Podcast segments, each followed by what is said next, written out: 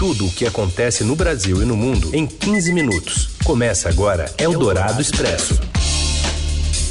Olá, bem-vindos. Eldorado Expresso começando e reunindo as notícias importantes no comecinho dessa semana e na hora do seu almoço. Eu sou a Carolina Ercolim, comigo tá Leandro Cacossi. Tudo bem, Leandro? Tudo ótimo, Carol. Boa tarde para você, para os ouvintes da Eldorado. Estamos ao vivo em FM 107,3 e depois este programa vira podcast para você ouvir a qualquer hora no seu serviço de streaming favorito. Vamos aos destaques então desta segunda, dia 11 de janeiro de 2021. Média móvel de mortes por Covid volta a passar de mil no Brasil e governadores esperam definir amanhã um cronograma de vacinação. Congresso avalia reduzir poder de governadores sobre as polícias civil e militar. E ainda um novo pedido de impeachment contra Donald Trump e a semana decisiva para o Palmeiras na Libertadores. É o Dourado Expresso. Tudo o que acontece no Brasil e no mundo em 15 minutos. Há um ano, a China reportava a primeira morte conhecida pelo coronavírus e de lá para cá se acumulam quase 2 milhões de óbitos. O mundo já ultrapassou 90 milhões de casos confirmados da doença e o Brasil, Brasil atingiu a marca de 203 mil mortes e ultrapassou 8 milhões de casos. A média móvel voltou a passar de mil, o que não ocorria desde 11 de agosto. Comerciantes e donos de academia protestaram hoje em Belo Horizonte contra a decisão do prefeito Alexandre Calil de fechar os serviços considerados não essenciais pelo avanço da pandemia. Em Manaus, a situação também se complica a cada dia. Em nove dias, o, as internações pela doença na cidade já superam o total de dezembro e o número de enterros bate recordes. Governadores esperam definir um cronograma de vacinação contra a Covid amanhã, quando se reúnem com o ministro da Saúde. Hoje, Eduardo Pazuello passa o dia no estado do Amazonas para anunciar um reforço ao plano de contingência. E a nova variante do coronavírus segue circulando por aí. Ela foi encontrada em um quatro brasileiros no Japão, vindos do estado do Amazonas. Os pacientes apresentaram a cepa semelhante às que, de, às que disseminaram rapidamente no Reino Unido e também na África do Sul, e que preocupam pela maior capacidade de contágio. A Indonésia aprovou o uso emergencial da Coronavac. A taxa de eficácia foi de 65% após testes próprios, menor que a eficácia de 78% informada pelo Instituto Butantan. Nos testes da Turquia, a eficácia chegou a 91%. O Instituto segue enviando dados da dose da Coronavac para a Anvisa. Os dados de eficácia global, muito aguardados, já estariam em posse da agência e devem ser divulgados amanhã pelo governo de São Paulo. As informações vêm com o João Quer. Boa tarde, Carol. Boa tarde, Leandro. O governo de São Paulo vai anunciar na terça-feira, amanhã, o índice geral de eficácia da Coronavac, a vacina contra o coronavírus que é produzida em parceria pela chinesa Sinovac e pelo Instituto Butantan. Na semana passada, a gestão João Dória afirmou que ela apresenta 78% de eficácia contra casos leves e 100% contra casos graves e moderados. A eficácia geral, entretanto, é o dado mais utilizado para avaliação de uma vacina e diz respeito a todos os casos registrados durante a fase 3 dos testes. De acordo com o secretário de Saúde do Estado, Jean Gorenstein, esse dado está de posse exclusiva do Butantan e da Anvisa, e nem ele nem o governador teriam acessado o número ainda. A taxa de eficácia mínima exigida no Brasil pela Anvisa é de 50%. Nessa manhã, a Coronavac foi aprovada na Indonésia, onde apresentou uma taxa geral superior a 65%. A cobertura completa está no portal do Estadão. E em seu primeiro dia de trabalho do ano, o vice-presidente Hamilton Mourão disse que os esforços de imunização contra a Covid são uma questão coletiva e não individual. Recuperado da doença, Mourão reforçou que tomará o imunizante de acordo com o grupo prioritário em que se encaixa e sem furar fila. Eldorado Expresso. Com o fim do auxílio emergencial no ano passado, e se nada for colocado no lugar para amparar os mais vulneráveis, até 3 milhões e 400 mil brasileiros a mais podem cair na extrema pobreza, ou seja, sobrevivendo com menos de 10 reais a linha de corte definida pelo Banco Mundial. O Bolsa Família deve voltar a ser o principal mecanismo de transferência de renda do país. O problema é que, além de atender a um número menor de pessoas, ele já estava defasado antes mesmo mesmo da pandemia. Apesar de permanente, o assunto só deve entrar na ordem do dia no Congresso após as eleições para a presidência da Câmara e também do Senado. Segundo a colunista de economia da Eldorado, Adriana Fernandes, nos cálculos do governo, pautar o aumento de gastos, ainda que para transferência de renda, evidenciaria um problema. Essa pauta sendo discutida agora, durante as eleições, ela, ela dá munição para o adversário. Então, o o governo quer é, ganhar as eleições com Arthur Lira e o seu candidato no, no Senado também, e aí, a partir daí, discutir essas saídas. A, a, a eleição é só no, no, início de fevereiro, tem muito tempo até lá, e, e é por isso que está todo esse rebuliço aqui em Brasília em torno da volta é, do, do, da convocação extraordinária. Eu lembro que uma das coisas que mais incomoda o ministro Paulo Guedes é dizer que durante a pandemia, as medidas da pandemia, as medidas do auxílio, o Congresso teve um papel fundamental em empurrar essa agenda, né? O ministro Paulo Guedes, ele insiste em dizer que ele que teve a ideia do auxílio, que o Congresso então depois absorveu. Então tem essa disputa também autoral já em campanha, o deputado Arthur Lira participou de uma coletiva para detalhar viagens aos estados e as suas prioridades caso assuma a presidência da Câmara. De Brasília, Camila Turtelli.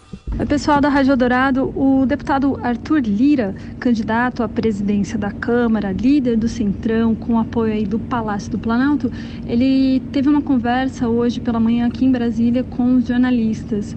Ele falou de uma, de uma forma geral aí sobre a campanha que ele tem feito, ele está viajando por todo o país com uma comitiva de deputados, inclusive com deputados que fazem parte do bloco que apoia a Baleia Rossi e algumas vou pincelar algumas coisas aqui sobre as quais ele falou. Ele tentou se colocar como um candidato independente, sem amarras com o Palácio do Planalto, e uma das coisas que ele chegou a dizer é que o adversário dele, que no caso seria o deputado Baleia Rossi, é tão base do governo quanto ele. Ele pregou um, uma ele fez um discurso de uma Câmara independente é, dizendo que vai dar voz a todos os deputados, que não vai ser dono da Câmara, que a Câmara não tem chefe, ou seja, que para os projetos andarem e tramitarem, eles precisam ter o aval da maioria dos deputados, ou pelo menos das lideranças dos partidos, e não ser uma decisão é, monocrática do presidente da Câmara fez uma série de críticas indiretas ao atual presidente, que é o deputado Rodrigo Maia, e falou um pouquinho também sobre economia. Ele colocou como uma sequência de prioridades de projetos para se retomar a economia a PEC emergencial, essa que está no Senado, né? então mesmo que ele for eleito não vai estar tá na, nas mãos dele. Na sequência, a reforma administrativa e, em terceiro lugar, a reforma tributária ainda no primeiro semestre desse ano. Ele disse que a intenção dele, caso ele for eleito, é instalar a comissão mista de orçamento na primeira semana de fevereiro.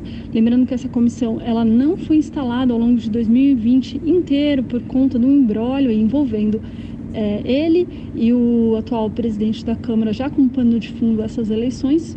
Mas enfim, ele diz que ele sendo eleito, ele instala na primeira semana de fevereiro para ainda na primeira quinzena o orçamento ser aprovado.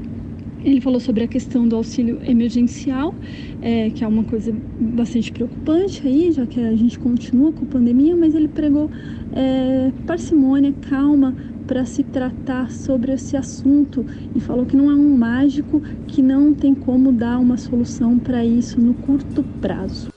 Eldorado Expresso. O Congresso avalia reduzir o poder dos governadores sobre policiais militares e a Polícia Civil. A gente volta a Brasília agora com Felipe Frazão. Olá, Carol. Olá, Leandro. Boa tarde a vocês e aos melhores ouvintes da Eldorado. O Congresso Nacional está se preparando para analisar, já no início desse ano, dois projetos de lei que mudam substancialmente a estrutura das polícias civil e militar em todos os estados e no Distrito Federal. Esses dois projetos de lei ainda não estão em tramitação, não estão circulando nas casas eh, legislativas. Eles começam pela Câmara, mas o texto ainda não havia sido tornado público. Na edição de hoje do Estadão, nós trouxemos detalhes do que vai ser ser discutido.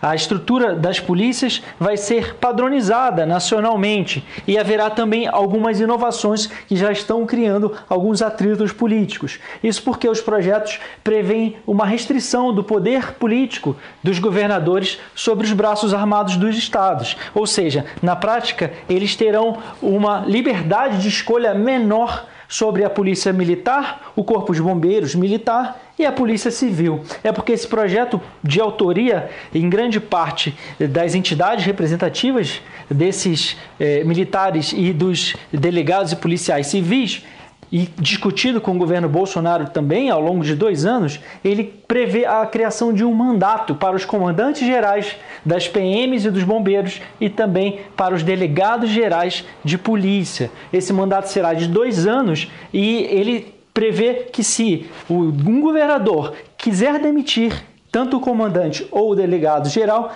ele terá que fazer isso de forma justificada. No caso das PMs, a própria escolha do comandante geral é limitada. Ele terá que ser escolhido numa lista tríplice, pré-selecionada pelos oficiais da PM antes. Isso também vale para os bombeiros. No caso da Polícia Civil, se o governador quiser demitir, ele terá que levar essa demissão para análise dos deputados estaduais ou distritais, ou seja, haverá uma chancela política nas assembleias legislativas dos estados à demissão de um delegado geral de Polícia Civil. Essas inovações estão sendo levadas à análise dos deputados primeiros e depois para os senadores. Eldorado Expresso. Falando um pouco de Estados Unidos, o Partido Democrata pode apresentar na Câmara um novo pedido de impeachment contra o presidente americano Donald Trump e há dois outros caminhos. O vice-presidente Mike Pence, se contar com o apoio de metade dos ministros, pode fazer uso dos poderes da 25ª emenda e iniciar um processo de destituição por incapacidade. Há ainda a possibilidade de uma renúncia, a partir de um acordo similar ao feito com Richard Nixon. Pence assumiria a presidência por alguns dias e concederia a Trump perdão presidencial, evitando que ele seja processado após deixar a Casa Branca. Suspenso temporariamente do Facebook e do Instagram, o presidente Trump foi banido em definitivo do Twitter. Ele ainda tentou usar os perfis oficiais da Casa Branca, mas a manobra foi identificada e as postagens apagadas. Apple e Amazon também surpreenderam a rede social Parler. Suspenderam a rede social de apoiadores de Donald Trump, justamente porque também não conseguiam fazer é, o controle das mensagens ofensivas ou que organizavam atos como o do Capitólio. Eldorado Expresso. Seu dinheiro em ação. Os destaques da Bolsa. Com Júlia Vilchen. Oi, Júlia, boa tarde. Boa tarde, Leandro. Boa tarde, Carol. Olá, boa tarde. Como é que o mercado vai abrindo esta segunda semana do ano, hein, Julia? Bom, depois de bater a nova máxima histórica de fechamento na última sexta-feira, atingindo aí os 125 mil pontos, o Ibovespa hoje tem um dia negativo aí de aversão a risco e também realização de lucros. Agora há pouco, o índice caía 1,4% a 123.326 pontos. Tanto aqui quanto lá fora, os investidores estão apreensivos aí com o avanço do coronavírus no mundo, apesar da vacinação já ter começado em vários países. É que tanto na Europa quanto na China, a gente tem visto aí novas restrições à circulação de pessoas que podem ser ainda mais reforçadas aí nos próximos dias se a situação piorar. E aqui no Brasil, os investidores se preocupam com a demora quanto à definição de uma vacinação, né? E o dólar, como é que vai reagindo a esta segunda-feira? O dólar também tem um dia aí é, refletindo aí essa versão a risco, avança agora aí quase 2%, né, quase aí a R$ 5,51 e também está contribuindo para a alta da moeda americana o clima político nos Estados Unidos, onde os parlamentares já estão se movimentando para pedir o impeachment do presidente Donald Trump. Muito bem, mais informações sobre o mercado financeiro é só acessar seudinheiro.com. Obrigado, Julia. Até amanhã. Obrigada, até amanhã. Tchau, tchau. Você ouve Eldorado Expresso. Voltamos com o Eldorado Expresso e já chamamos para conversa o Rafael Ramos. O Palmeiras está buscando a participação na Copa da Libertadores e os detalhes com ele.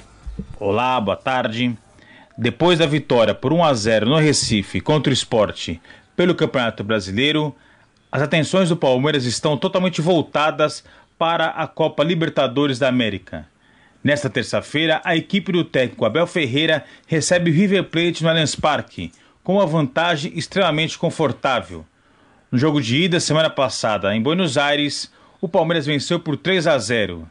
Jamais em toda a história da Libertadores um time que venceu por 3 a 0 o primeiro jogo da semifinal ficou fora da decisão. Vale lembrar, por exemplo, que em 2017 o Grêmio fez a mesma coisa. Venceu o Barcelona em Guayaquil por 3 a 0 e depois, mesmo com a derrota por 1 a 0 em Porto Alegre, conseguiu a vaga na decisão da competição. O Palmeiras busca retornar a uma final de Libertadores depois de mais de 20 anos. A última vez que a equipe chegou à decisão foi em 2000, quando acabou derrotada pelo Boca Juniors. Eldorado Expresso.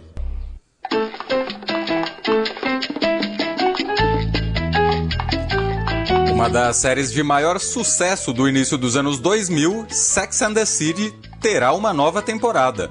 O anúncio foi feito pelo serviço de streaming HBO Max, que ainda não foi lançado aqui no Brasil. Esse revival vai se chamar And Just Like That e terá 10 episódios com as atrizes Sarah Jessica Parker, Cynthia Nixon e Christine Davis. Entre as protagonistas das temporadas originais, somente Kim Cattrall ficou de fora do elenco. Sex and the City terminou em 2004 após seis temporadas no ar e também ganhou duas versões cinematográficas em 2008 e outra em 2010.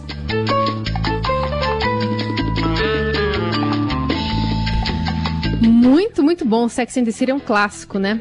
A Kim Cattrall era aquela loira, né? Que, que eu não lembro o nome dela na, na série, mas era aquela aquela loira mais velha que também se, se envolvia em muita confusão. Mas boa notícia para quem é fã de Sex and the City. E assim a gente vai encerrando o Dourado Expresso de hoje. Amanhã tem mais. Uma boa semana a todos. Valeu, Leandro. Valeu, Carol. Abraço a todos. Até amanhã.